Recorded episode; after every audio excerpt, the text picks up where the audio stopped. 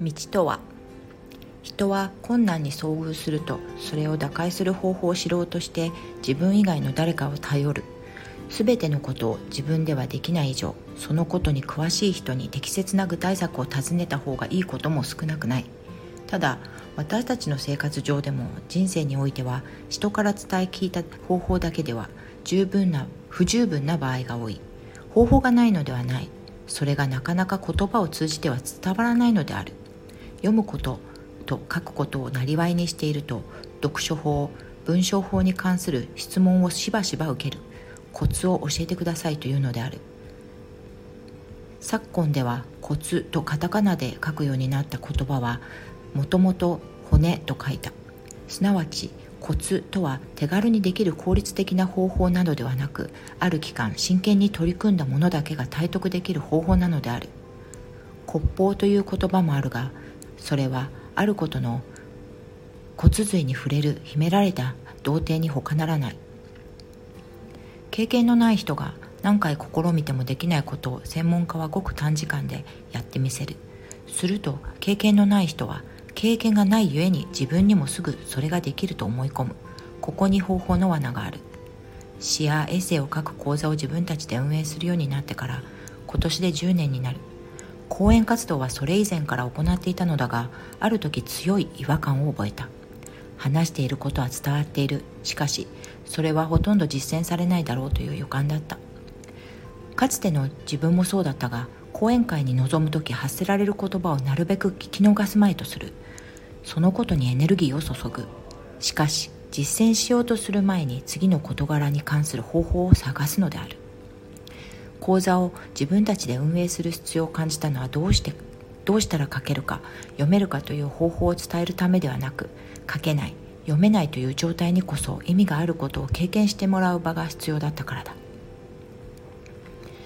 人は真に試めてみるものに困難を感じる。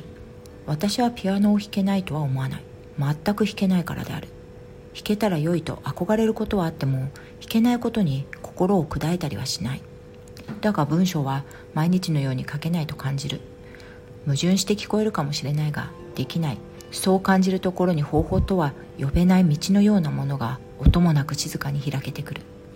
講座では書けなくなったという声があちこちから聞こえてくる。私はその声を受け止め心から賛辞を送る。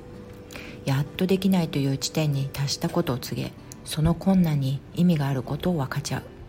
方法は自分以外の人から与えられたこともあるだろう。だが道は自分で切り開いていくほかない。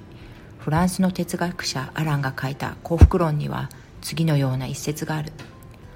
幸福はいつも我々から逃げていくものだと言われる。人から与えられた幸福というのならそれは正しい。与えられた幸福などというものはおよそ存在しないからである。しかし自分で作る幸福は決して裏切らない。宋昨今訳47アリストテレス。ここでアランが述べている幸福の法則と呼ぶべきものはこれまで述べてきた道にも当てはまる。方法に従っている時その先に見出すものは必ずしも必要なものではないかもしれない。だが道は私たちが必要としている何かへと導く。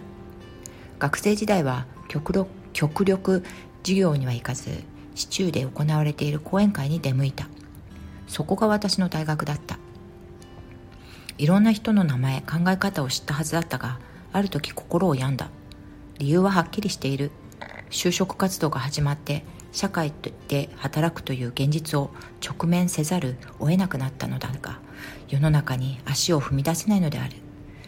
どういう形であれ人はある時にある時を境に社会という海に船出し人生という後悔を始めなくてはならない。学生時代の私は自分が望んだ自分が望んだ知識方法も学んでいたのかもしれない。しかし人生という海に出るための勇気を見出すことができなかった。気づけば自信を失い部屋に閉じこもるようになっていた。生きる勇気を感じるようになったのは何か方法を見つけたからではなかった。うまく生きられない自分をそのままに受け入れようとした時どこからか湧き出してきたのである。転んでもよい。